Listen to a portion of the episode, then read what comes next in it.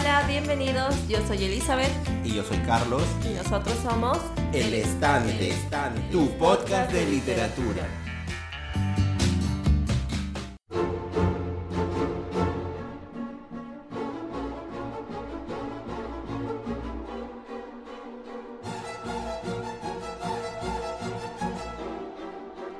Hola gente, ¿qué tal? Hola, ¿qué tal? Bueno, espero que estén bien.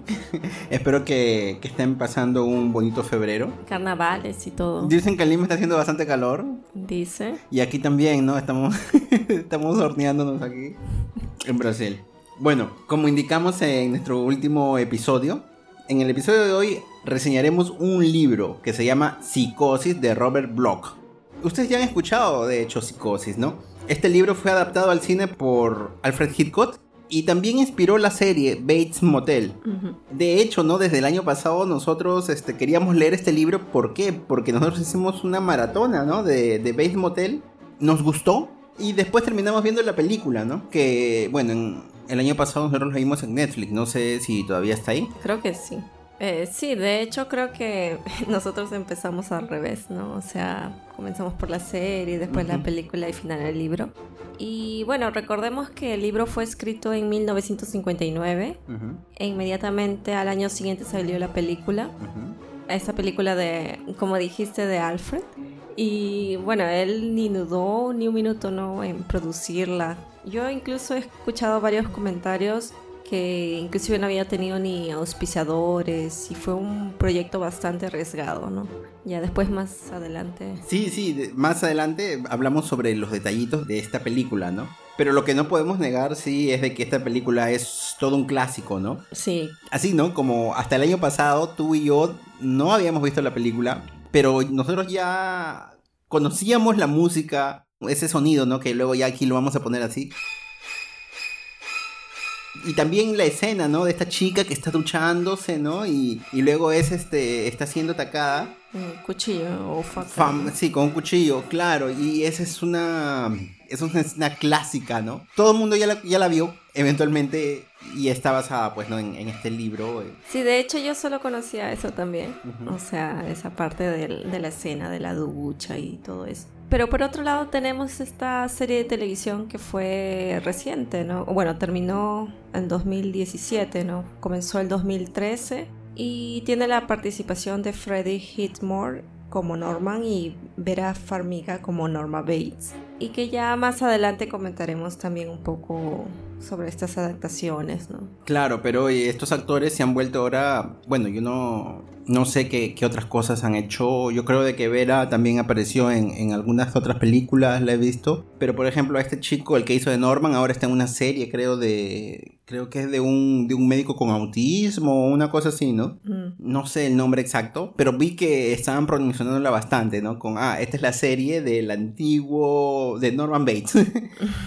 y Vera, y bueno, esta actriz la he visto, sí, varias veces en varias películas. Y no, no, no, no tengo ahorita la lista de, de cosas que ya hecho, ¿no? Pero ella sí es mucho más famosa todavía. Y obviamente estos personajes, eh, por más de que la serie no es así, voy a decir que, no, o sea, tiene varios errores, tiene, tiene cosas, pero de todas maneras cautiva, ¿no? Quizás por esa emoción que le dan, ¿no? estos actores. Incluso, ya que estamos hablando, nosotros este, la vimos el año pasado, hicimos una maratón. ¿Recuerdas que nosotros no, bueno, si ustedes ya nos han escuchado en otros capítulos, saben de que el año pasado nosotros nos mudamos de ciudad y antes de mudarnos, nosotros estábamos preocupados también por terminar la serie y teníamos que corrimos por terminar a ver la cuarta temporada porque después yo viajaba y dijimos la quinta la terminamos de ver cuando ya estemos aquí, ¿no? Este Y entonces, imagínense, ¿no? Estábamos pensando en mudarnos y también al mismo tiempo era, oye, tenemos que terminar la serie. Claro, como que se vuelve algo principal. Claro, sí, es cautiva, la serie cautiva. Más que todo, antes que por la trama, yo creo que es por estos, por estos actores que hicieron un buen trabajo. Bueno, entonces, estamos hablando de que tenemos estas adaptaciones en la película, la serie, que es un poco más libre, pero entonces uno diría, ¿te puede sorprender aún este libro? Yo creo que sí, o sea, a pesar de haber visto estas adaptaciones antes que el libro, yo creo que el libro siempre trae más información. Exacto, ¿no? Además que le da otra perspectiva, ¿no? La que el autor le quiere dar. A mí me gustaron los tres, o sea, el libro y la película y la serie son diferentes, pero la esencia al final es la misma. Claro, se cuenta la historia de, este personaje que es Norman. Y creo que estamos hablando mucho, creo que ya es momento de hablar de la sinopsis, pero antes de empezar el episodio en sí, entonces quiero animar a la gente a que escuchen otros podcasts, como es BGM Podcast, ¿no? que siempre hablamos, es un podcast eh, musical con soundtracks, es bien chévere. También yo últimamente también estaba escuchando Panic Room Podcast y El Angoy, que tratan siempre de temas bien diferentes, ¿no? Escúchenlos. Entonces ahora sí, empecemos hablando un poco de... El autor.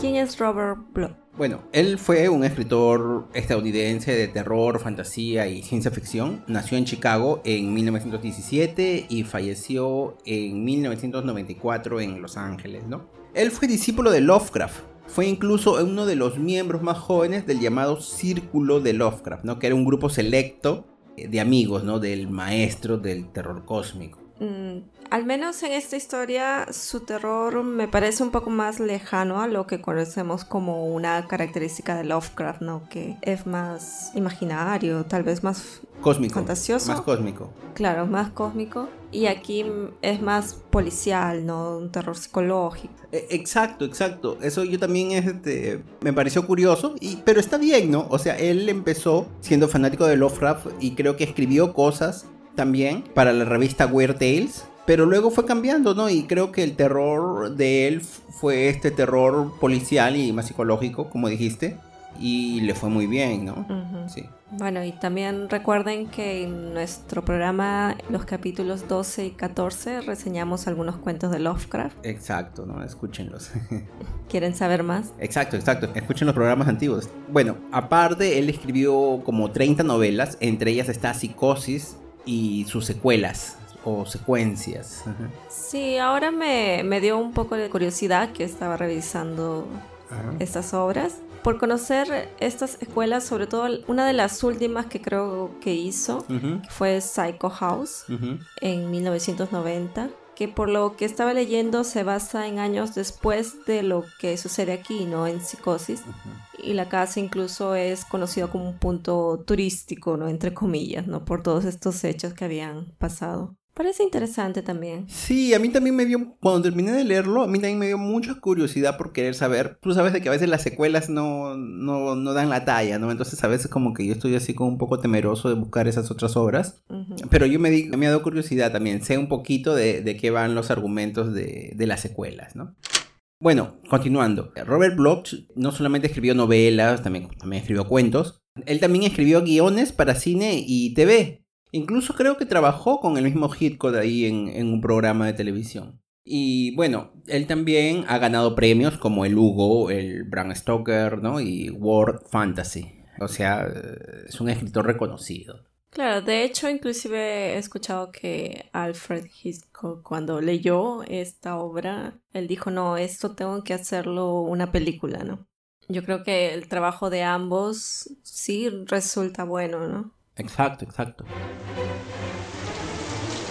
Era una noche oscura y tormentosa. Mary Crane estaba exhausta, perdida y al límite de sus fuerzas, ansiosa por darse una ducha caliente y encontrar un lugar donde pasar la noche. Cuando el motel Bates apareció entre la tormenta, Mary pensó que era su salvación. Las habitaciones eran viejas y húmedas, pero estaban limpias, y el encargado, Norman Bates, parecía un tipo bastante agradable, aunque un poco raro. Bueno, esta sinopsis así chiquitita es tan válida tanto para el libro como para la película, ¿no?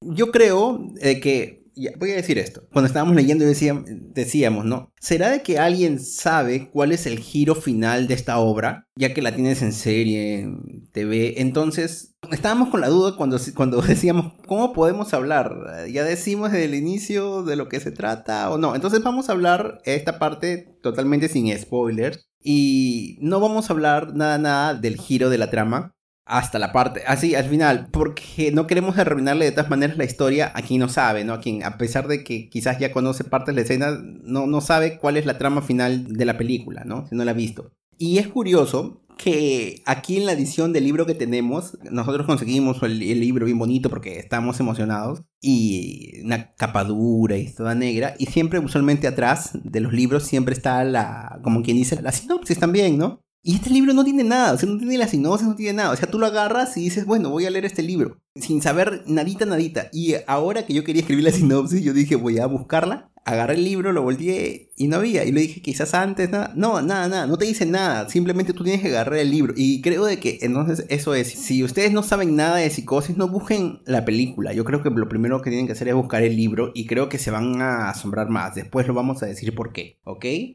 Bueno, para mí esa, esa es mi opinión, ¿no? Primero leer el libro antes de la película si no sabes nada, nada, nada de lo que va esta obra. ¿Tú qué opinas? Bueno, yo ya, yo ya en algunos programas anteriores he mencionado de que yo al menos prefiero ver las adaptaciones y después ir al libro, porque... Para no malograrte la experiencia. Sí, porque cuando yo veo una película digo, ah, qué bonita, qué interesante, no me gustaría saber más. Entonces voy al libro y ahí encuentro mis respuestas, entonces es como una complementación. En cambio, si yo leo el libro y tengo toda la información y veo la película, muchas veces la película hasta me llega a decepcionar un poco, ¿no? Porque no abarcó cosas que para mí sí eran importantes. Claro que no siempre, ¿no? Pero en general yo prefiero siempre ver las adaptaciones si es que las tienen y después ir al libro. Ahora puede ser darse el caso en que lee un libro y después hay una adaptación que aparece después, pero no, ya eso es otra cosa.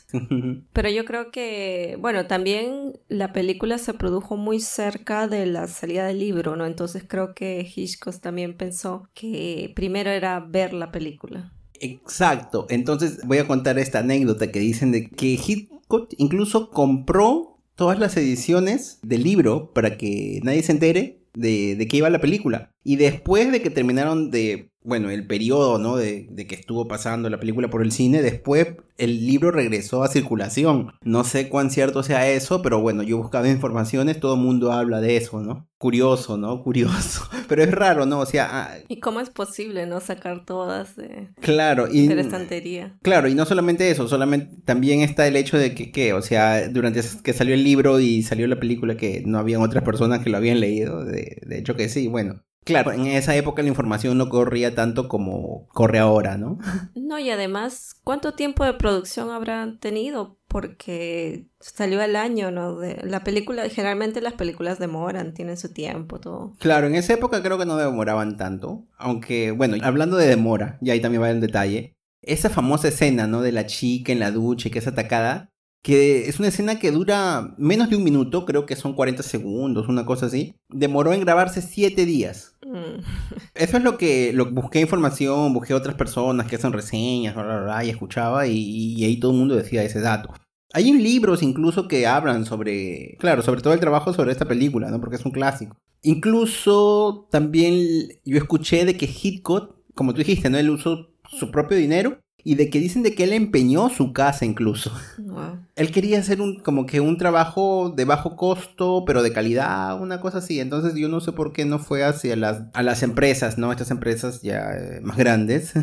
Yo creo que las empresas no, por lo que entendí, no habían aceptado. No estaban animadas. Porque era una cosa totalmente diferente, ¿no? Para imagina para la época. Entonces ellos habrán pensado que era una cosa muy, muy alocada, muy, muy tabú, fuera de... muy tabú quizás. No sé cuál habrá sido, pero algo que no era del común, entonces ellos no simplemente no se arriesgaron. Pero él sí tuvo fe en el proyecto y quiso continuarlo, ¿no? Eso es lo que también he escuchado por ahí. Ya, ahora, este, esta película es en blanco y negro, ¿no? Es antigua, nosotros lo vimos en Netflix, ¿no? Pero bueno. Pero me pareció, como toda película antigua, es algo lenta para los padrones actuales, ¿no? Que ahora estamos acostumbrados a que acción, acción, acción, sigue acción, y como que no hay una pausa, ¿no? Y tú estás ahí la, casi las dos horas de película así, ¿no?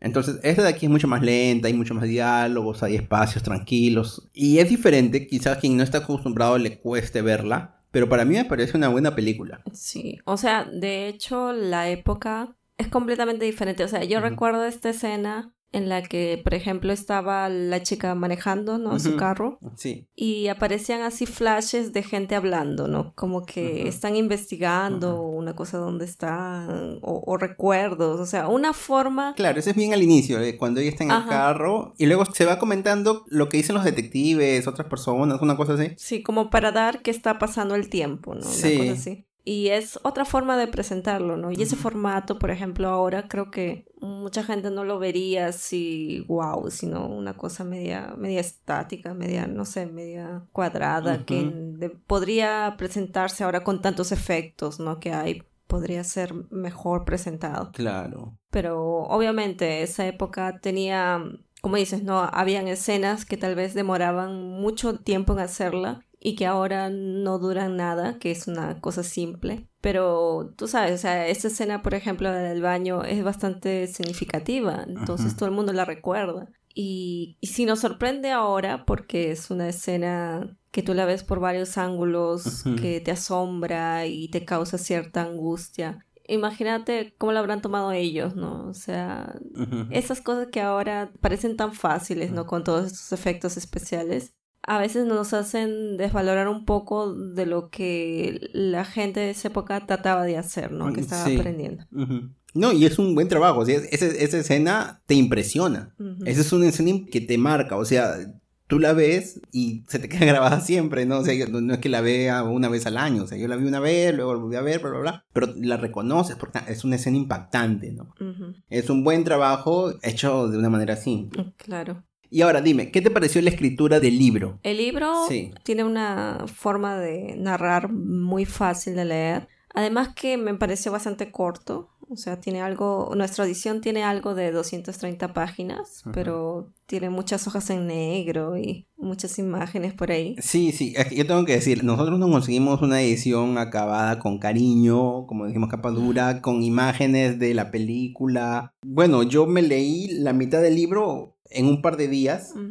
Y era así, o sea, pocas horas, no antes de dormir, daba una leída, leída, leída, y sin querer me pasé medio libro, me asombré Luego di un stop y después, ¿no? Un día dije, no, ahora yo lo termino y en una mañana lo acabé de leer.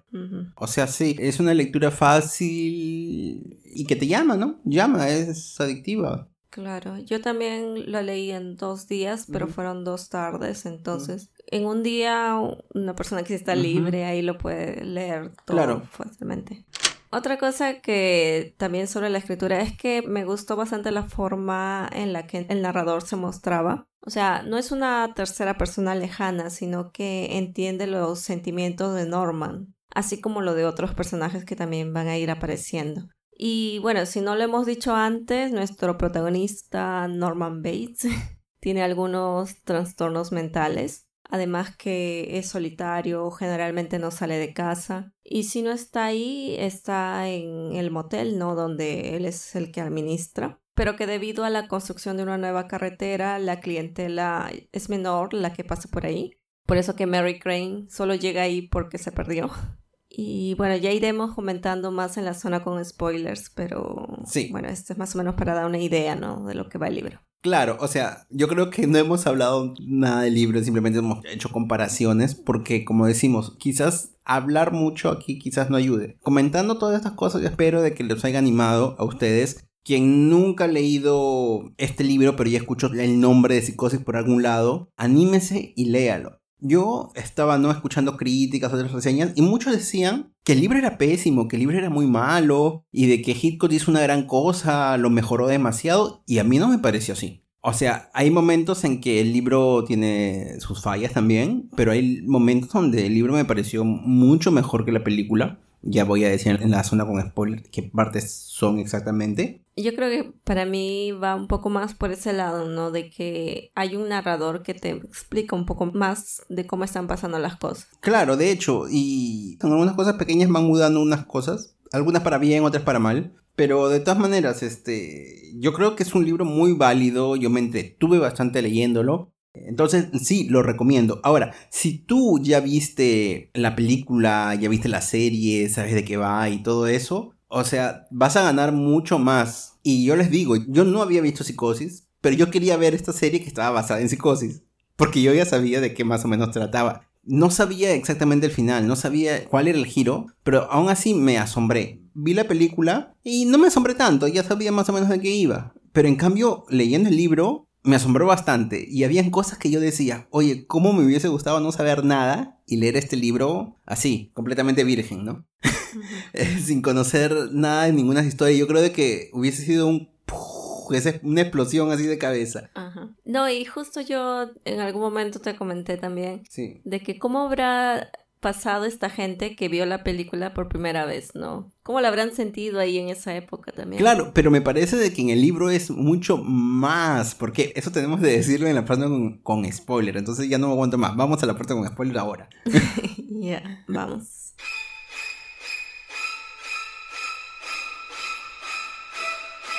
Ahora sí, vamos a poder hablar de la trama y vamos a discutir y el libro y en qué parte es buena, en qué parte es mala. Entonces empecemos con Mary.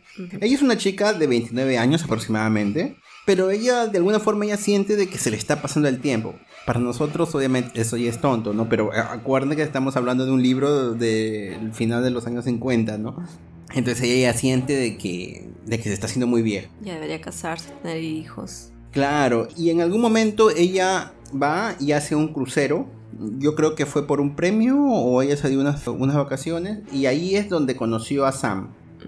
Lo que pasa es que la historia de Mary se presenta como un súper resumen, ¿no? Claro. De dos o tres páginas más o menos del libro, donde decía que ella cuidaba de su madre enferma, además de su hermana. Velaba por ambas y Sí. cuando la madre fallece y la hermana ya trabajaba, me parece, le dijo que se tome un descanso, que ya se lo merecía. Y así es como ella termina en el crucero. Claro, sí. Y es ahí donde ella conoce a este chico que se llama Sam. Él sí fue por un premio, creo. Sí. Sí. ¿Y qué sucede? Que él tiene que pagar una deuda, entonces, que es de la tienda de su padre, ¿no? Y bueno, de casualidad él se gana un premio, entonces él está ahí como que aprovechándolo antes de entrar al verdadero sacrificio de comenzar a ahorrar, ahorrar, ahorrar para saldar esa cuenta tan alta que tiene. Y bueno, ellos se conocen, comienzan una relación a distancia, pero ¿qué sucede? De que ella quiere casarse, ¿no? Ella quiere casarse rápido, pero Sam, él solamente quiere casarse después de cancelar todas sus deudas, ¿no? Sí, porque como dijiste, él había heredado el negocio de su padre, un negocio de herramientas, ¿no? Y junto a él también en las deudas. Y aquí vemos un poco la personalidad de él, ¿no? Que es una buena persona, porque trata de hacer las cosas correctamente, o sea, trata de salir adelante a pesar de la, de la situación que parece perdida, ¿no? Entonces, en estos primeros capítulos, tú sientes un apego hacia estos personajes. O sea, a mí me formó un vínculo mayor con Mary. Y en la película yo no sentía nada. O sea, simplemente la historia de la chica. Y en la película la historia de Mary es bien larga. En cambio aquí es, es más corta, pero cuenta mucho más. Entonces todas esas cosas sobre el sacrificio, la vida de ella y todo eso. Era una, una chica así luchadora, ¿no? Eh, por así decirlo, ¿no? Entonces obviamente yo, oye, espero que todo le vaya bien. Claro, en la película ella se mostró un poco más como víctima, ¿no? De-. Porque parece que la acosaban mucho lo, el jefe, los clientes. El cliente, un cliente le estaba acosando. Sí, y medio que le tienes lástima, pero quedaba ahí. No se mostraba todo el esfuerzo que ella había hecho para más o menos tener ese puesto y, y estar ahí, ¿no? Entonces, en un momento, ella tiene que llevar este, un dinero al banco. Ese dinero es de un cliente de la empresa donde ella está trabajando. El dinero es 40 mil dólares, o sea, que para esa época era bastante dinero, ¿no? Ahora es un sencillo, obviamente. Es, lo que yo gasto mensualmente en chicle. Ajá. Bueno, y como decías, ¿no? Justamente era un cliente de que él se había intentado sobrepasar un poco con ella. Creo que le había invitado a cenar, le dijo, ah, no, vámonos a... O, o había dicho que quería llevársela a un paseo, una cosa así, ¿no? Y encima te doy un dinero, le dijo. Y ella obviamente se quedó y ella pensaba, este tipo me está ofreciendo tanto y que es un montón. Y él decía, pucha, pero para él es como si no fuese nada. Entonces esto, ahí obviamente, ¿no? Ella está con, con ese odio, con eso de ahí. Es una chica que lucha, pero no puede conseguir todo lo que ella quisiera todavía. Y a ella que entonces se le ocurre de que podría llevarse ese dinero y dárselo a Sam para ayudarlo a cancelar sus deudas. Sí, pero si es que ella conocía bien a, a este Sam, sabía que iba a ser un poco difícil de que él aceptase ese dinero, ¿no? Porque hemos dicho, ah, mira, él es un sujeto que más o menos tiene conciencia de lo que es bueno y errado.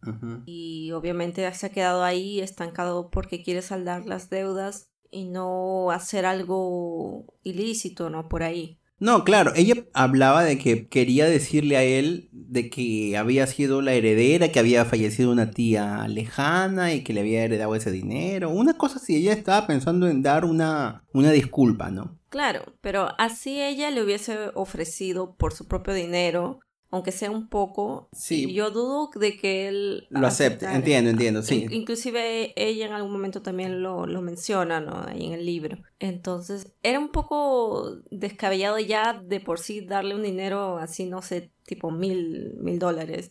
Cuán difícil va a ser así 40 mil dólares, ¿no? Eh, no, no recuerdo muy bien, pero creo de que él necesitaba 10 mil, una cosa así, o 12 mil. Y él ya había pagado creo que la mitad, o sea, faltaba 6 mil. No recuerdo los números, pero era una cosa así, o sea, era mucho menos de lo que ella estaba robando. Claro, pero... Era mucho menos, claro, pero de todas maneras, a pesar de que sea poco, e, era difícil de que él acepte esa cosa. Claro, y, además ella tenía que alejarse de su hermana, ¿no? O sea, ella todavía vivía con ella y creo que ella trabajaba en otro lugar o iba a comprar mercadería de otro lugar, una cosa así y justo ella estaba de viaje. Sí, sí. Y ahí es cuando Mary aprovecha y se va. Sí. pero ella ni pensó en cuán preocupada iba a estar su hermana con su desaparición o hasta que la vinculen, ¿no? Con el robo, ¿no? O sea, me parece que por ahí fue medio egoísta de su parte. Claro, porque ella dijo, bueno, yo me voy, no le digo nada a ella, ella va a entender, ella no va a contar nada y, y eventualmente yo me voy a contactar, pero, o sea, era una cosa bien loca.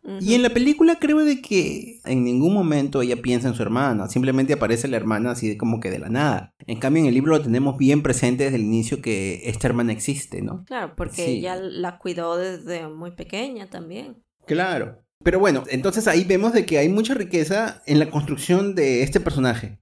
Sí, eso me gustó. Y obviamente cuando yo lo leí, a mí me sorprendía saber todo eso. O sea, eso me gustó bastante. Y por eso yo leí quizás tan rápido la parte inicial, ¿no? Y bueno, ¿qué sucede? Entonces ella agarra el dinero y hace esa locura y bueno, se va, se va, se va, comienza a cambiar de carros también, comienza a perder plata, a perder plata en el sentido de que ah, vendo mi carro, compro otro más viejo para despistar, cosas así, ¿no? Y ella terminaría llegando al Motel Bates, que se encuentra, como ya dijiste, alejado del camino. Y es ahí donde conoce al dueño, ¿no? Al encargado, que es este Norman. Aquí hay otra gran diferencia, ¿no? Norman aquí es un tipo de aproximadamente 40 años, me parece. Él es gordo, se dice que es gordo, y por ahí en algún momento se comenta por otras personas de que quizás no él tiene impotencia.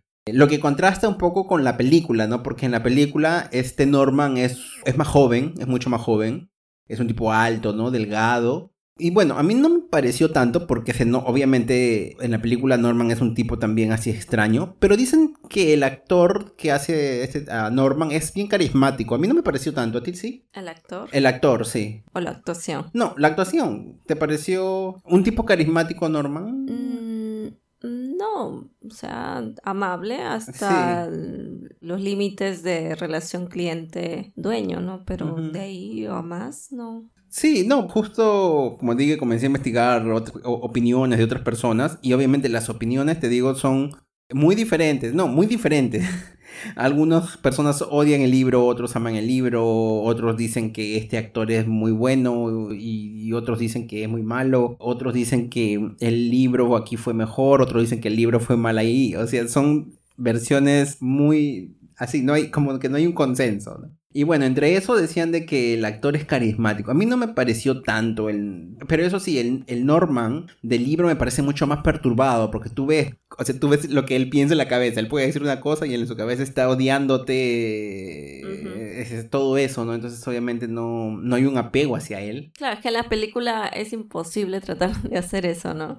Y claro, tú solamente ves el tipo, ¿no? Sonriendo, haciendo una sonrisa así medio extraña. Supuestamente su, trabajo es hacer que en esos silencios, él con la mirada o el gesto o lo que sea, transmita esos pensamientos, ah. pero no necesariamente va a darse el caso, ¿no? Entonces es, complicado, ¿no? En este caso no, no, me pareció mucho, no sé. Bueno, una cosa más, se comenta también de que el Norman del libro, él le gusta el ocultismo, está interesada en cosas así... Psicológicas también, dijo. Sí, y que incluso se comenta algo sobre que estabas leyendo por eso, como le gustaba eso, estaba leyendo un libro de los incas, y yo digo que tiene que ver el Inca con el ocultismo, pero...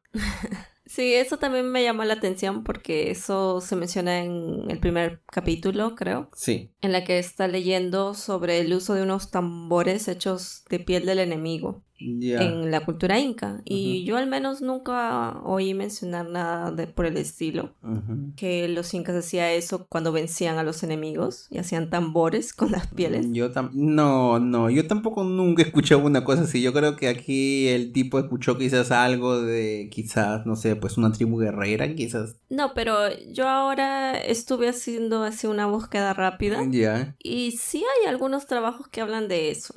Ahora no, no sé qué fuente han tenido. Si es una serie. De dónde sé. o ah, sea, creo que no son peruanos o de aquí, creo que son de otros lugares. De Centroamérica, ¿no? No recuerdo muy bien, pero hablaban de eso. Entonces, este, no sé cuán verdad sea, pero me pareció curioso. Ah, ya, no, no, no. El hecho de que quizás personas usen la piel o el cabello, no sé, pues de sus enemigos que son vencidos, quizás, ¿no? De hecho, deben haber en otras culturas todo. Pero como dice de los incas, o sea, yo nunca escuché algo que digan que. Pero en fin.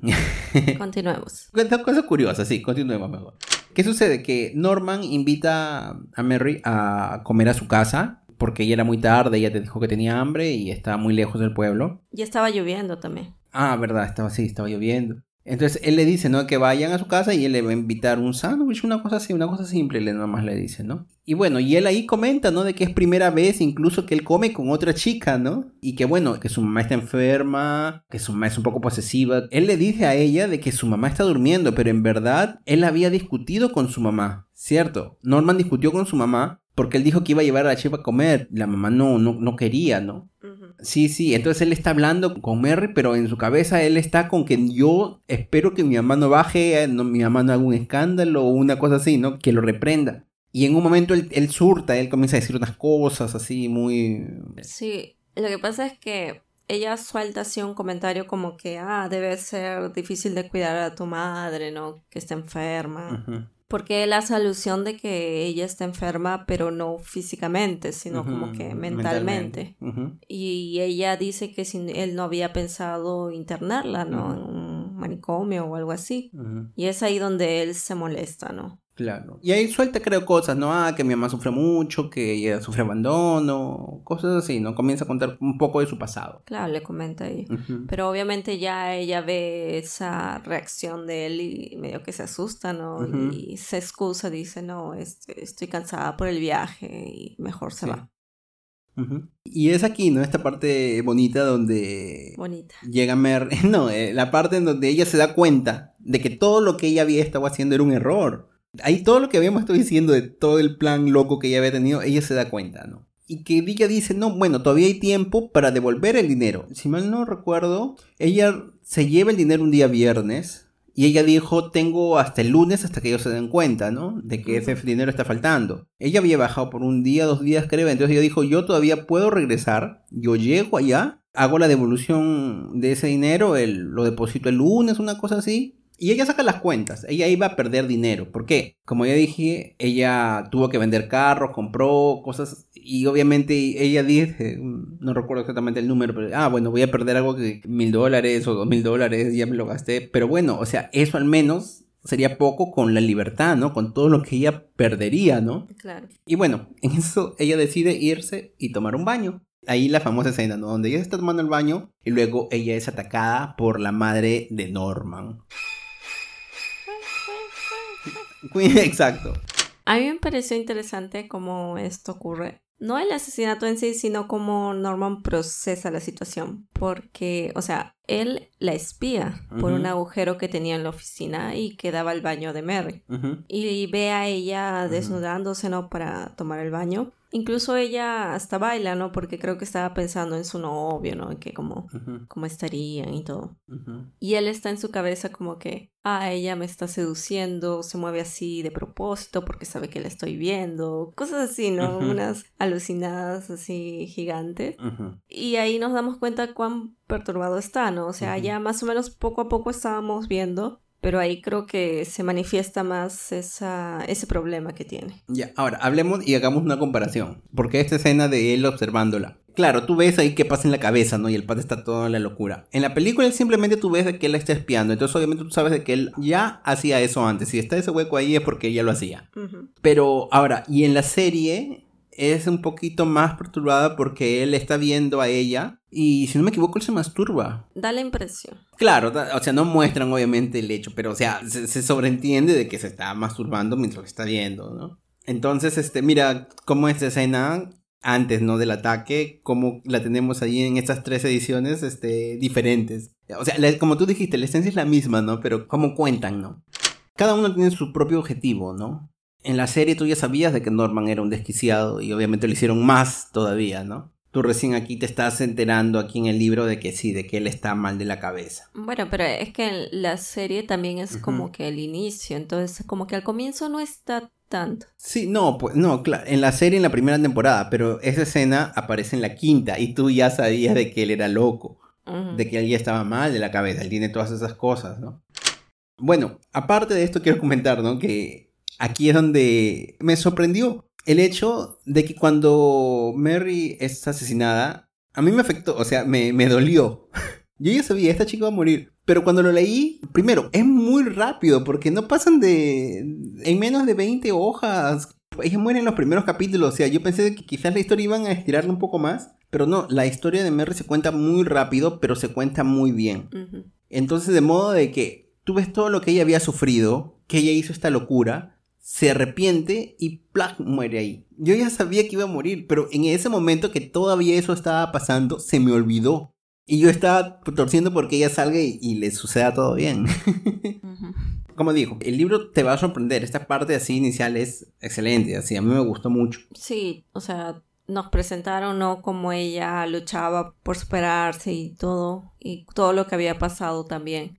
Y llevaba una vida triste, ¿no? A pesar de todo, ella no estaba con su novio. Claro, como dijimos, ella estaba cansada, ella quería casarse. Y obviamente ella ya quería estar con él, ¿no? Ya quería estar con él. Y en verdad que no se conocían tanto, porque ellos habían estado un tiempo en el crucero, luego estuvieron manteniendo una relación a distancia, pero aún así decía, no, este, yo sé que este tipo es un tipo bueno y yo quiero estar con él.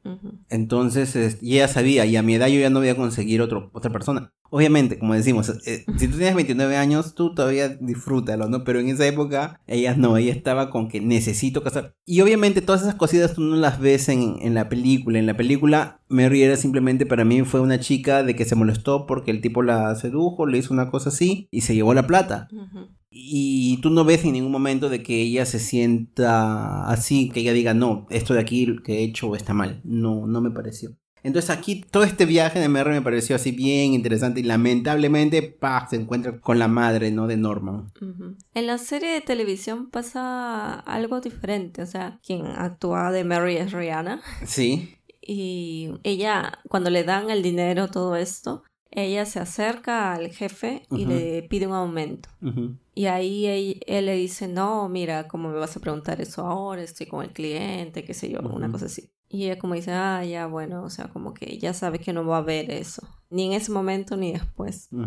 Entonces ya es ahí como que hay un motivo más para ella hacer todo eso. Bueno, en la serie ella también está sufriendo un acoso. Claro. En la serie ellos le dicen, ¿no? Cuando ella va a hablar con el cliente, ellos ahí están los dos que se ríen y le dicen, ah, mira, hace esto, hace esto de aquí, como que date la vuelta. No recuerdo exactamente, pero cosas así, o sea, le están humillando. Claro. Y la diferencia está en que aquí ella en la escena de la ducha, ella dice como fuck, una cosa así, y plac se va. Y ella no, muere, ¿no? Ella simplemente se va con la plata. Quien muere es el otro. Quien muere es Sam, ¿no? Y en la serie Sam es un es un tipo que está engañando a su esposa, o sea, hay es otra historia. Es un Sam diferente, porque es otra el cosa, del libro es bueno, es correcto, es hasta que no se arriesga mucho, entonces claro. está como que en su zona de confort, ¿no?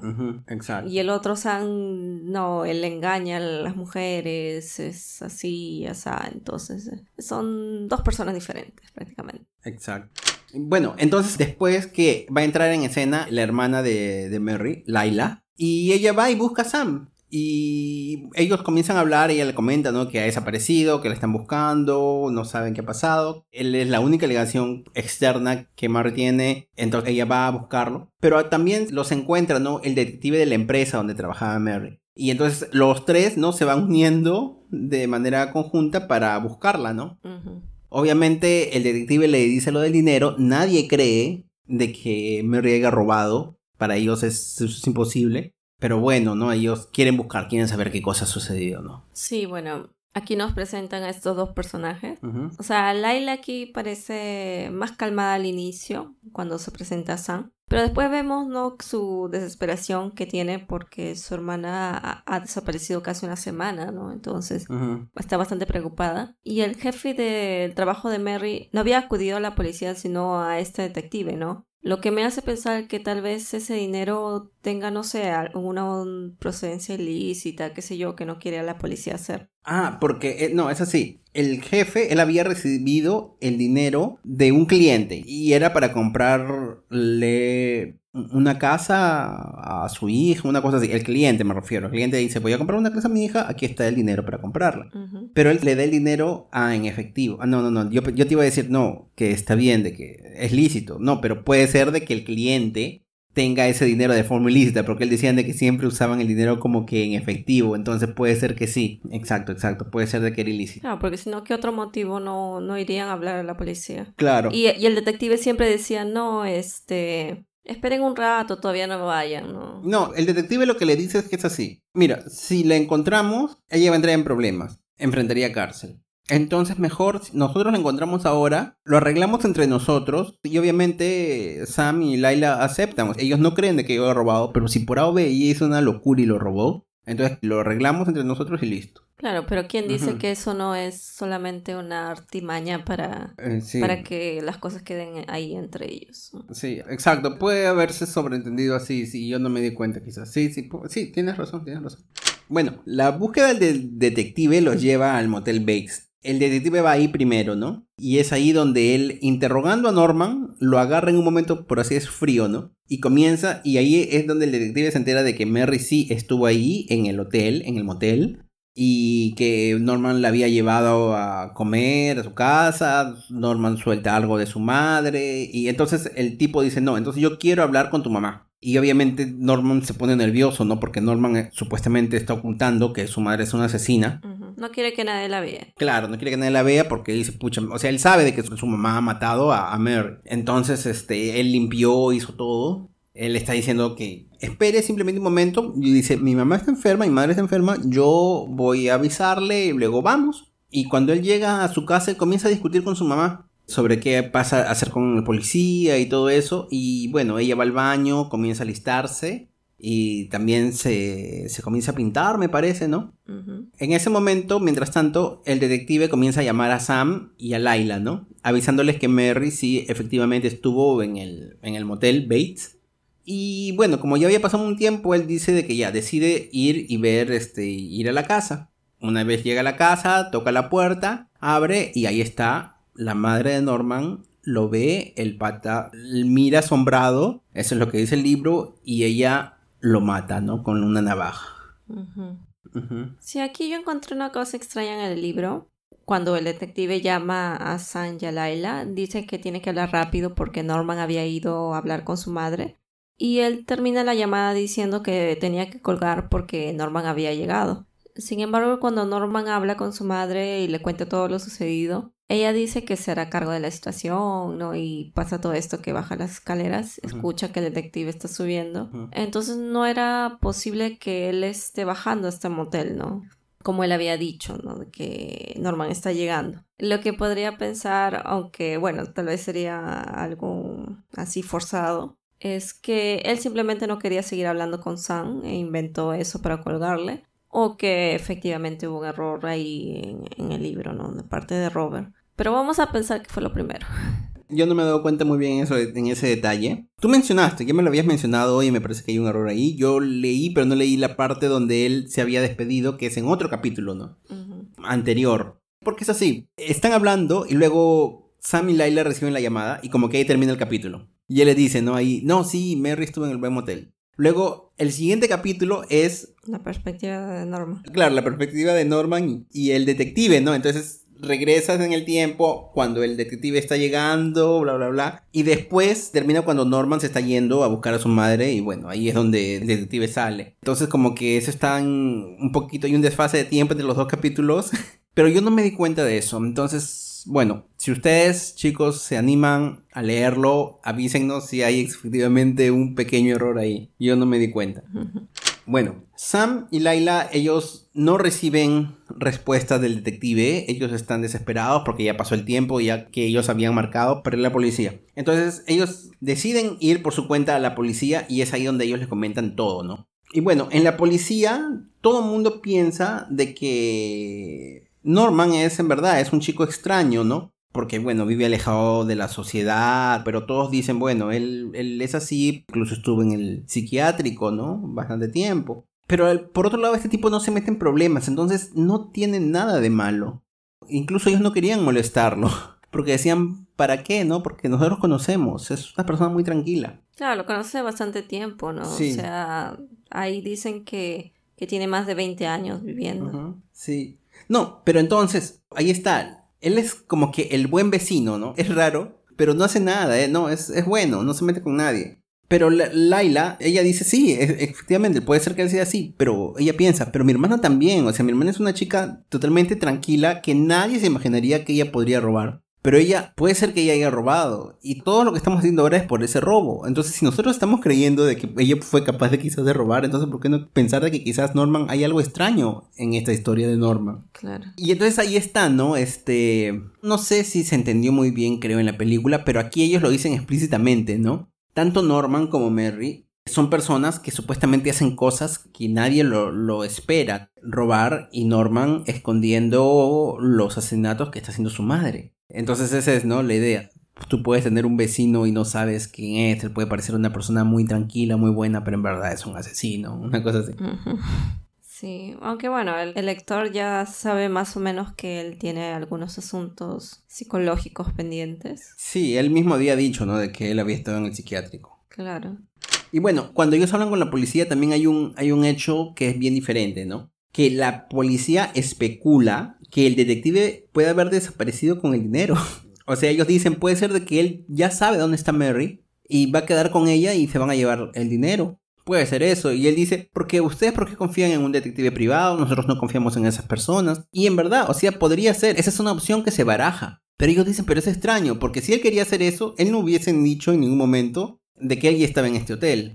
No debe haber llamado si él quería simplemente desaparecer. Eso es extraño. Y Laila en verdad es la que pura todo. Sam es una persona muy buena. Como tú mencionaste, sí, sí, él es un chico recto y todo eso. Pero él es muy lento. Ella dice, justo cuando está ahí, de que este tipo, él parece del interior, ¿no? Él parece que es un chico del interior. Dice que es muy tranquilo, muy calmado y que le faltaba eso. Y a mí también me molestaba porque yo decía, o sea, su novia ha desaparecido. Oye, haz algo más, ¿no? Porque es la hermana la que está atrás. Y él parece de que no, esperemos a la policía, esperemos al detective, como que él está en una situación más, no, otros lo van a resolver. Claro, él está de apoyo y para la hermana y todo, él va y le dice, oye, sí, estás bien, te ofrezco comida, descansa aquí, te llevo al hotel. Él es el que la cuida. Pero, o sea, oye, fíjate pues, o sea, apura las cosas.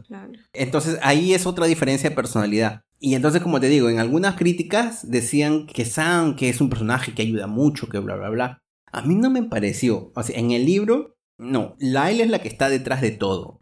Y bueno, retornando ¿no? Al, a este hecho de las especulaciones, cuando ellos barajan de que por qué el, detective podría haberse ido, él dice, pero él te ha dado un dato falso, y es que él está yendo a buscar a la mamá de Norman. Y el policía dice, la mamá de Norman está muerta. Hace 20 años ella falleció. Yo mismo, dice, estuve en el entierro. Entonces la madre no está. Y entonces, tan, tan, tan, ¿quién está haciéndose pasar por la madre de Norman? Es aquí. Porque es un hecho. Norman está peleando con su mamá. O sea, tú ves las discusiones, ellos conversando y todo eso. Entonces, alguien se está haciendo pasar por la madre de Norman. Norman a quien, ha llevado a su casa para que reemplace a su madre. Sobre eso el autor todavía nos quiere dejar en suspenso, ¿no? Porque en algún momento Norman después va a decir, ah, todos creen que mi mamá está muerta, pero no. yo la saqué del cementerio y todavía estaba con vida, por eso está ahí. Exacto. Hasta ahí hay un misterio, pero cuando él dice, sí, mi madre estuvo muerta y yo la saqué del cementerio y yo la hice revivir, Ahí ya me pareció extraño, pero ponte de que él había dicho de que él le gustaban las cosas del ocultismo. Entonces yo dije, ¿será que quizás está intentando decir de que quizás él sabía unas técnicas muy extrañas de resurrección o alguna cosa así? Y entonces yo cuando pensé en eso, yo dije, pucha, no, o sea, se fue de lo policial, se ha ido al terror. A Lovecraft. Claro, una cosa así, pero quizás él quiso dar esa sensación, ¿no? Hablando de que le gustaban todas esas cosas ocultismo. Bueno, entonces, ¿qué sucede aquí? Que Laila y Sam, ya que ven de que el policía no quiere ir, está así, ellos deciden irse y hospedarse, como si fuesen una pareja en el motel Bates. Y aquí una cosa me parece extraño, porque durante el libro se comenta de que Mary y Laila son parecidas, incluso hasta el mismo Sam se había confundido en un momento. Sí. Y entonces yo dije, pero entonces ella no pensó que si el tipo le iba a reconocer o iba a decir, oye, este tipo se parece a, a Mary, una cosa así. O sea, ellos están yendo a buscar a, Norman, que es sospechoso de haber visto a su hermana, y ella va haciéndose pasar por otra persona cuando es muy parecida. Claro, debió modificarse algo, no sé, una peluca. Claro. Algo parecido. Sí. Sí, aunque Sam cuando se confunde, ¿no? Cuando ella va a su casa y lo busca y le hace preguntas, él se había confundido, pero después dice, no, ella eh, no son iguales porque su cabello es diferente y no sé qué más. Claro, pero había algo. Él mismo dijo, por un momento me confundí, ah, no, ahora ya, que la veo con más luz. Sí. Algo así. Otra cosa es que en la película yo no noté, pero en el libro sí me quedó más claro en el que Norman sí se había dado cuenta de que ella era la hermana y que ese hacerse pasar por otras personas era como que se están burlando de él, ¿no? Sí, exacto. Y bueno, y él con toda su paranoia esta que él tenía, en ese caso sí era, ¿no? Claro, aquí él se dio cuenta, no, estos tipos me están engañando. Incluso Laila, e, ella ve, ¿no? Cuando escribe su nombre en, el libro, ¿no? De, de, los huéspedes, ella descubre la letra de su hermana, ¿no? Que su hermana Mary había firmado con otro nombre y entonces ella como que le dice, ¿no? A Sam, oye, así, ¿no? Y Norman también se da cuenta de eso. Él incluso se dice de que él esperaba, ¿no? Él dijo, Mary desapareció, vino un detective, obviamente va a venir más gente, dije. Y obviamente él estaba así, pues, ¿no? Ya, ya todo más paranoico todavía. Sí.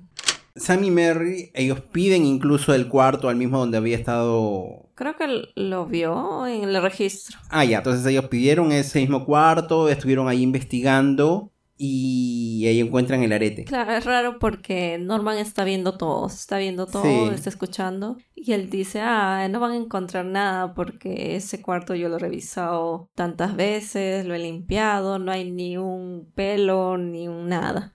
Y la chica, este, Laila, mueve, no sé, el vidrio este del box de la ducha y ahí es donde encuentra el arete. Claro. Ahora, un minuto.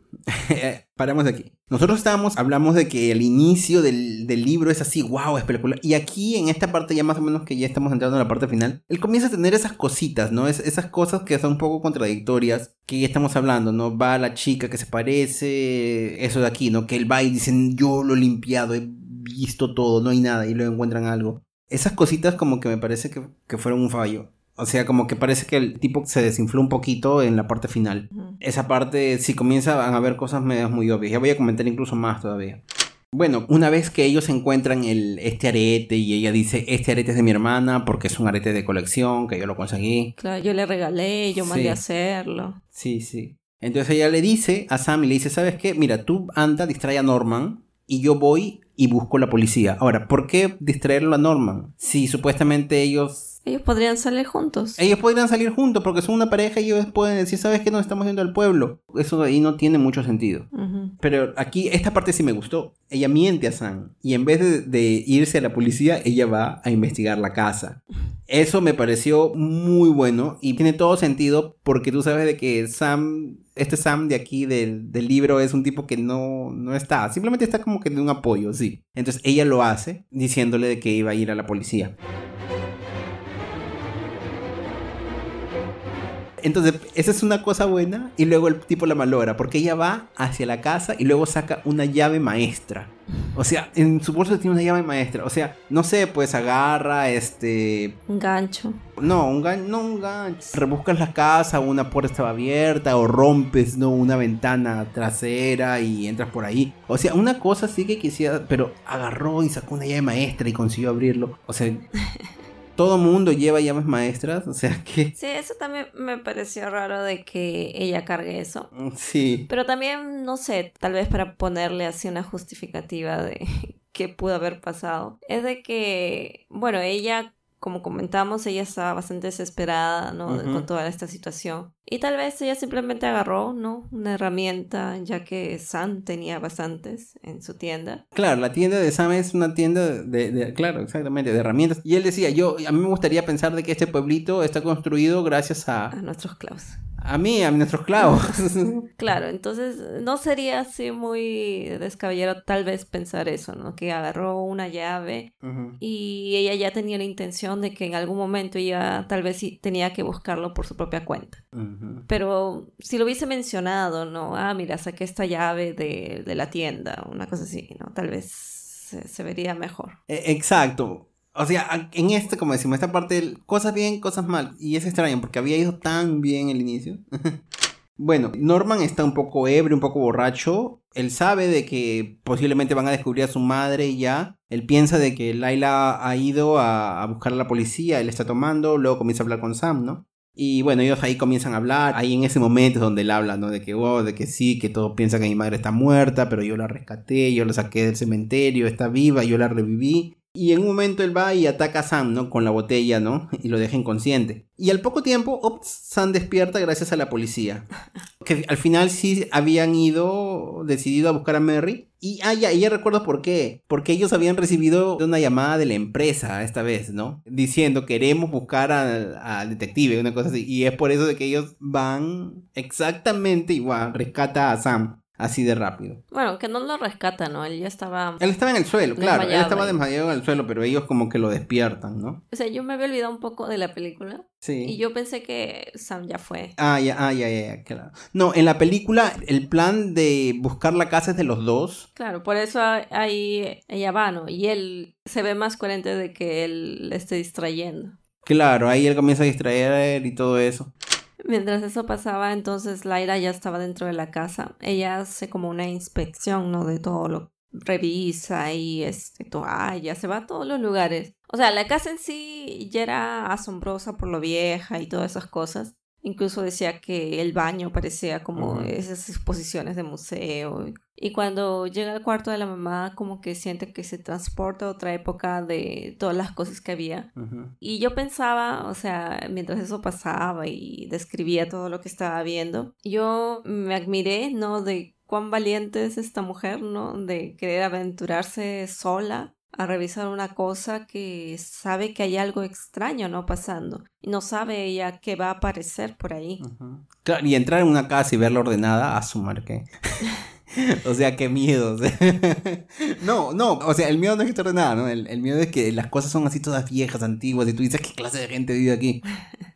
Y bueno, en un momento ella comienza a buscar y entonces ella termina yéndose ¿no? hacia lo, que es el sótano, luego descubre por ahí creo que hay una puerta y bla, bla, bla. Y ella abre la puerta y ve ahí que está la mamá de Norman, pero luego escucha el grito, que es un grito que está atrás de ella, no era de la mamá. La mamá en verdad es, es un cadáver. Y cuando ella voltea, quien está atrás es Norman Bates disfrazado de mujer, ¿no? De una manera un poco tosca con una peluca creo que mal puesta y todo eso y está aquí queriendo atacar y bueno, es ahí donde aparece Sam y lo vence. Entonces, a manera de conclusión, se comenta, ¿no? Que la policía, bueno, hizo la búsqueda, encontró los cuerpos de Mary y del detective, estaban en un pantanal cerca de la casa. Durante la historia ya se cuenta, ¿no? De que Norman se había deshecho de los cuerpos en un pantanal. Lo que me dio cólera es de que ellos encuentran el dinero. Sí. O sea, dijo, el dinero estaba así intacto, limpio. Sí. Y a mí me dio cólera porque dije, yo quería ese dinero desaparecido, que el cliente, ese tipo se joda. Pero no. Extraño, ¿no? Que está todo el carro bajo el pantano y, y eso quedó intacto. Claro, ellos dicen que el, justo donde habían quedado la plata, el dinero, se había quedado la parte intacta. Bueno. porque el carro no es completamente hermético, o sea, tiene huecos y todo. Sí, pero bueno, en fin. Pasan varios días y bueno, habla un psiquiatra y él comenta, ¿no? Comienza a hablar sobre, sobre Norman y dice de que Norman tiene tres personalidades. El primero sería la madre, que es esa tipa posesiva, ¿no? La que mata. Claro, la, la que mata y que era la personalidad posesiva, porque todo el mundo decía de que sí, de que, de que la madre era posesiva, ella quería tener control sobre Norman. Otra personalidad era Norman niño, que está obviamente sometido a ella, no, no sería Norman niño, sino sería el Norman sometido. Es Norman que está viéndose como todavía como un niño y que él está siendo moldeado por la madre y solamente tiene que obedecerla, no puede negarse a ella. Y la tercera personalidad sería el Norman que nosotros vemos, el que trata de cuidar las cosas y todo eso, y de alguna manera él está en el conflicto porque él quiere salvar a su madre, ¿no? Por eso él limpiaba las cosas, trataba de eliminar los cuerpos, ¿no? Quería limpiar todo lo cochino de la mamá pero dicen de que Norma se había quedado callado, que había sido muy difícil hablar con él. Bueno, se hablan más cosas, más detalles de, la vida de Norman, ¿no? Sobre cuán posesiva era su mamá, todo lo que habían sufrido cuando era niño. En un momento la madre había estado en una relación con un chico, ella le decía que era como que su tío, pero en verdad no era su tío, era el amante de ella y que ellos habían decidido casarse, Norman no lo tomó a bien y entonces ¿qué había sucedido? De que Norman la había envenenado tanto a la mamá como a la pareja. Claro, puso como un veneno dentro de la comida, una cosa así. Sí, y él escribió la carta a la mamá diciendo que bueno, que ellos habían decidido matarse, suicidarse por, bueno, tal de estas y tales razones. ¿Y qué sucede? Norman la mató, pero obviamente entra en un choque al verse desprovisto de la mamá y es ahí donde él va al psicólogo, lo tienen, pierde el entierro de su madre. Y es ahí donde comienzan a formarse todas esas personalidades, comienza a dividirse sus personalidades, más o menos es lo que se comenta el psicólogo. Sí, porque en un momento creo que menciona que él tiene el choque porque ese envenenamiento, que era veneno de ratas, si no me equivoco, era feo, o sea, la muerte por ese veneno era, era feo, o sea, salía como que todo vomitabas, convulsionabas, o sea, era una muerte fea y obviamente verlo también era chocante. Sí, sí. Y él vio todo eso, entonces como que también fue chocante para él. Sí, ellos, claro, es ahí, ¿no? Cuando él va, él los mata, pero dice que es, él no sabía de que la muerte por ese veneno era tan fea, tan horrible, y él dijo que los vio. Y entonces él entró como en una negación terrible. En la serie, si están acá, bueno, obviamente se cuenta, ¿no? Sobre la muerte de la madre. Y es una muerte tranquila. Yo esperaba en la serie de que quizás a Norman le, le dio un ataque así, ¿no? De locura y que le iba a matar, le iba a poner así, ¿no? Un cuchillazo o una cosa así. En verdad es más tranquilo en la serie, es una... Pero es que en la serie él se iba a matar con ella. Sí, se iba a matar con ella. Pero hay otra cosa, en la serie la mamá es posesiva y todo, pero la actriz es tan buena que hace que, yo no sé, me dio pena ver, eh, o sea, Norma, ¿no? Que es el nombre de la madre. La actriz es muy carismática, entonces en la primera temporada como que ella parece que quiere hacerse la mala, pero en verdad tú terminas así queriéndola a la actriz. Entonces, obviamente te duele cuando muere. Ella muere también por un basamiento de gas con Norma. Norma sobrevive, la mamá no. Sí, es que me parece que aquí hubo como que una, no una contradicción, sino como que una evolución diferente entre los dos personajes. Sí. En cuanto a la madre, ella era toda posesiva y como que le agarrabas un poco de cólera al inicio, ¿no? Sí. En la serie. Como trataba Norma, ajá. Entonces, este, y ella, su evolución fue para mejor, ¿no? Porque se fue calmando, conoce a alguien que la quiere, tiene una historia de amor por ahí, y entonces ella también mejora, como que se salva, ¿no? Porque obviamente ella también tiene sus problemas psicológicos. Eh, sí, es una persona que también sufre mucho y todo eso. Claro, yo creo que la serie en verdad más se enfoca creo que en Norma. Claro, ella va subiendo, ella se va superando, en cambio en la serie Norma va decayendo. Exacto. Claro, y Norma es lo contrario, o sea, tú lo ves y tú dices al inicio, pucha, pobrecito, su mamá es la domina, él no tiene vida social, cosas por el estilo, ¿no? Tú más o menos como que te vas un poco por el lado de él. Pero él se va transformando en, este asesino, este trastornado porque también él no tiene eh, ayuda psicológica, o sea, no tiene un tratamiento. Claro, y ese es un error de la mamá. Claro. El gran error en la serie de la mamá y de que ellos, ella sí es culpable es de que ella sabe de que su hijo está mal de la cabeza, pero ella no quiere tratarlo. Claro, porque ella se negaba a esa situación. O sea, no, mi hijo está bien, a él no le pasa nada, solo unos que otros flashes, pero... Claro, pero lo que sucede es que, bueno, en la serie, Norman, cuando él tiene esos problemas psicológicos desde muy temprana edad, y él había hecho, bueno, estamos hablando tanto, o sea, él asesinó a su padre. Entonces ella quiere ocultarlo, ¿no? Ella quiere ocultar eso, entonces por eso no lo quiere llevar al psicólogo, pero por eso él comienza a empeorar, a empeorar más y comienza a matar, a matar, a matar. Claro. Y bueno, entonces regresemos al libro donde la madre es otro ser, o sea, tú no, no ves el personaje, pero le agarras cólera de alguna forma. Y bueno, ya hemos hablado que Norman tiene tres personalidades, pero dicen de que ahora, en el presente, parece de que la madre como que ha resurgido y ha tomado todas las otras personalidades. Toma la posesión, control completo, y ella piensa de que en verdad ella es inocente y de que Norman es el asesino. Y ella dice, inclusive, ¿no? Ella comienza a pensar, no, yo no voy a, ahora tengo que comportarme bien, ¿no? Porque yo soy una persona inocente, yo soy incapaz de matar una mosca. Tú me decías que eso era como una cuarta personalidad, ¿no? Sí, a mí me dio la impresión, o sea, se, habló de estas tres personalidades. Sí. Cuando dijiste, no, e, es la madre que ahora cree que es buena y todo eso. Para mí fue como que era una cuarta personalidad, porque nadie quita que la personalidad de esta madre era la que estaba matando. O sea, él se disfrazaba porque se sentía la madre y, mataba así.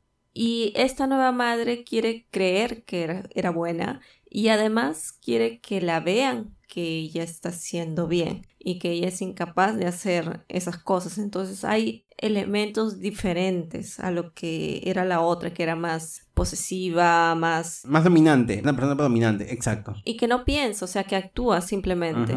En cambio, esta madre está pensando, está pensando en cómo le están viendo a ella bueno, terminamos aquí la reseña del libro. El hecho es de que obviamente la madre estuvo muerta, pero lo que sucede es que es presente. En la película dicen de que nadie, los actores no sabían quién era la, el personaje de Norma. Incluso dicen que Hitchcock él había puesto una silla que decía Norma Bates, o sea... Que en algún momento iba a aparecer la actriz. Claro, y los actores decían, en algún momento va a aparecer la actriz, que hace la mamá, va a aparecer al final. Hasta ese misterio se lo tenían ellos.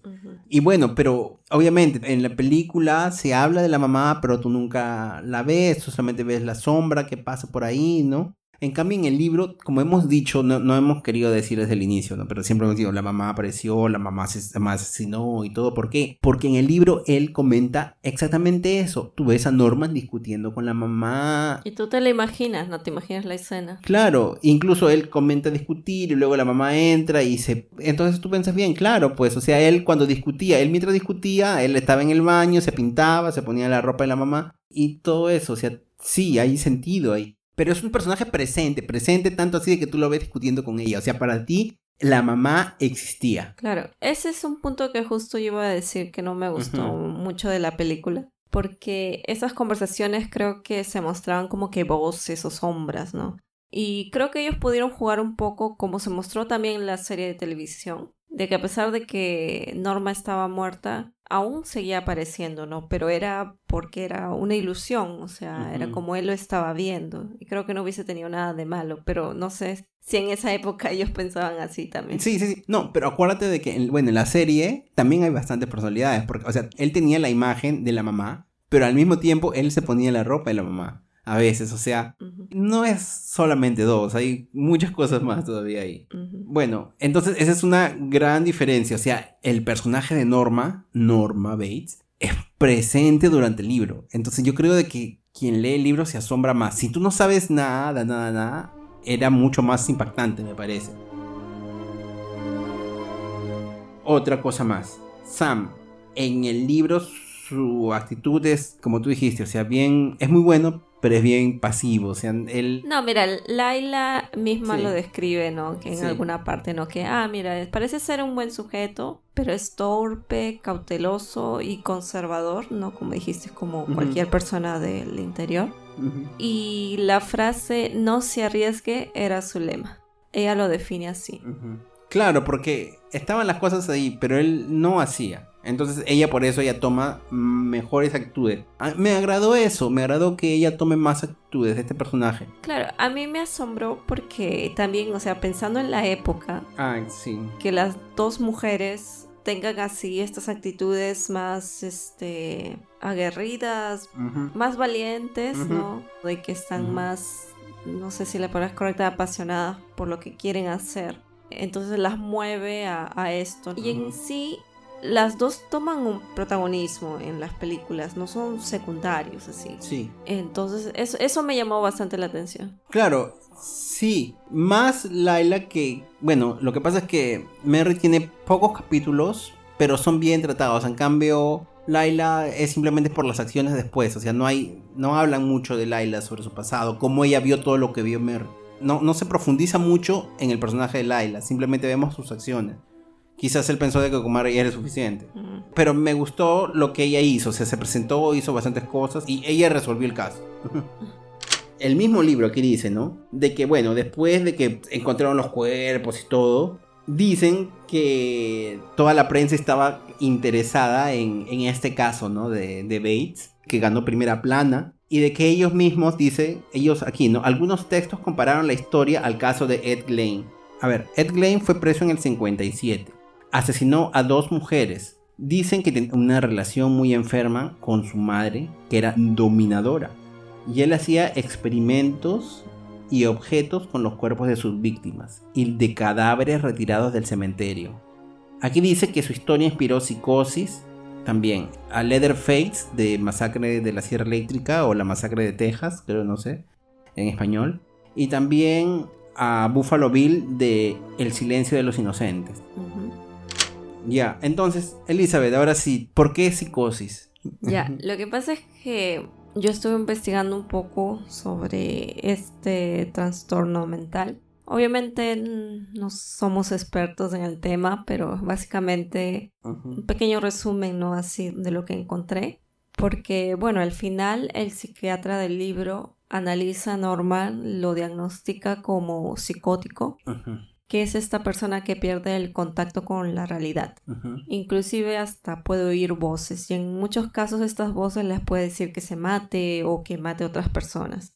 Ya oí de psicólogos o psiquiatras afirmar que inclusive la intención puede ser buena, o sea, la de querer hacer el bien. Casos de personas que han asesinado masas, ¿no? Solamente porque una voz en su cabeza le decía que iba a ser bueno para la humanidad, por ejemplo. Y en el caso de Norman, él quería creer fervientemente que su madre seguía viva, o sea, quería vivir esta realidad, ¿no? Diferente. Por eso es psicosis, porque él está negando, no, no, no tiene sentido, ¿no? De la realidad, no tiene una sensación completa de la realidad. Claro, es como un delirio, un... Claro, él está viendo una persona que no es, que, Que no, no hay ahí. Claro. Claro, como las voces, ¿no? Sí. Las voces también no, no es que existen, son parte de, de- de tu imaginación, de todo esto. Sí. Y bueno, y él imagina también a su madre posesiva, ¿no? Como lo era en la realidad. Ajá. Tanto así que hasta le gana, ella pelea con él y le gana. ¿no? Ajá. Y lo domina, ¿no? Sí. Ahí toma su cuerpo, por decir. Y él mismo, porque se menciona bastante que él leía bastante, que leía bastantes libros psicológicos y él se Ujú. autodiagnostica como esquizofrénico, ujú, que ya escuché de que no es más que esta psicosis por excelencia. Y vemos que también él tiene múltiples personalidades, ¿no? Como ya dijiste, estas tres y una posible Ujú. cuarta y qué sé yo. Y también tendría probablemente muchas otras cosas más, ¿no? Que, pero en principio son esas. Bueno, era eso básicamente me pareció interesante. Y siempre est- estas series o libros o películas de trastornados mentales siempre, siempre son interesantes, aunque no suene bien. Sí. Yo también me hice esa duda, ¿por qué psicosis? Lo que pasa es que en el lenguaje no este cotidiano usamos la palabra psicosis, psicótico, Neurótico. neurótico o esquizofrénico, todo lo usamos como sinónimos.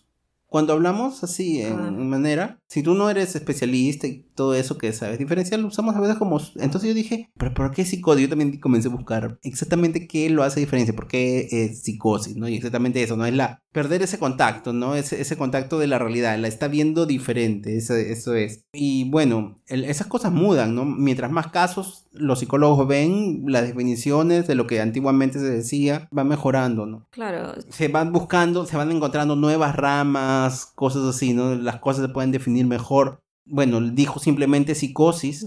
Él tenía una idea, no sé, de, qué, de qué sería psicosis. Quizás esa idea de psicosis de tantos años ya mudó un poco. Tú estás dicho lo que se entiende ahora. Aún vemos que Norman es psicótico. Claro, aunque si tú piensas en inglés, la palabra es psycho.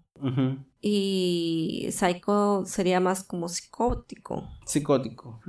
Entonces es todo un problema de traducción técnica. Ah, sí. Qué, sé yo. Y también tiene muchas, este, como dijiste, ¿no? Casi todo se parece. Y solamente ellos saben diferenciar qué cosa es, ¿no? Porque inclusive también escuché trastornos del delirio, o sea, hay muchas, muchas otras cosas bien interesantes también, o sea, hay una gran diferencia, por ejemplo, entre psicópata y psicótico, mm. porque siempre hemos escuchado, ¿no? Ah, psicópata y todo eso, y generalmente los asesinos son más psicópatas. Y ellos sí están conscientes de la realidad, o sea, ellos matan porque matan y ellos no sienten, no son mm. capaces de, ponerse en la posición de, la otra persona. En cambio, el psicótico, él está imaginando, como que no es real. Y muchos psicópatas a veces se quieren hacer pasar por psicóticos porque así su pena es menor y, mm. todo esto, ¿no? Pero para eso están los especialistas que saben identificarlo. Mm, interesante, interesante. Es bien interesante todo ese tema. Es bueno hablar con un especialista. Sí, sí, sí. Bueno, yo pensé de que este capítulo iba a ser corto. Existen muchas cosas para ser discutidas. Es un libro, a mí me pareció bueno. A mí también. Errores al final, que no me gustaron, otras cosas sí, un cambio diferente. Lo acabé rápido, sí, me, me sorprendió. Entonces es un libro que obviamente muy recomendado. Si ustedes han escuchado hasta aquí, tienen que buscarlo y leerlo, ¿no? Se van a asombrar. Sí. Y bueno, entonces, Elizabeth, para nuestro próximo episodio que tenemos. Para el próximo capítulo tenemos a.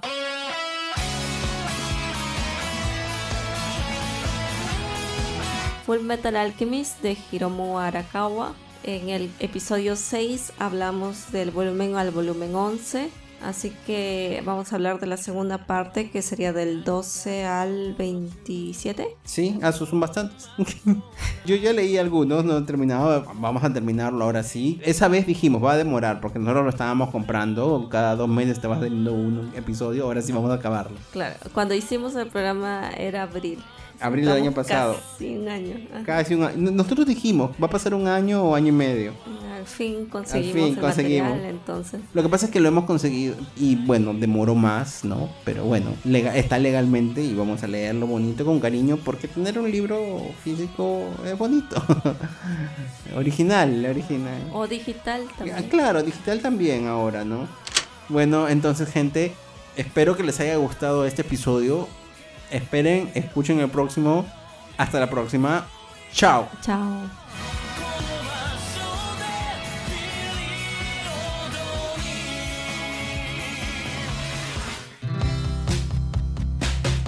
El Estante, tu podcast de literatura.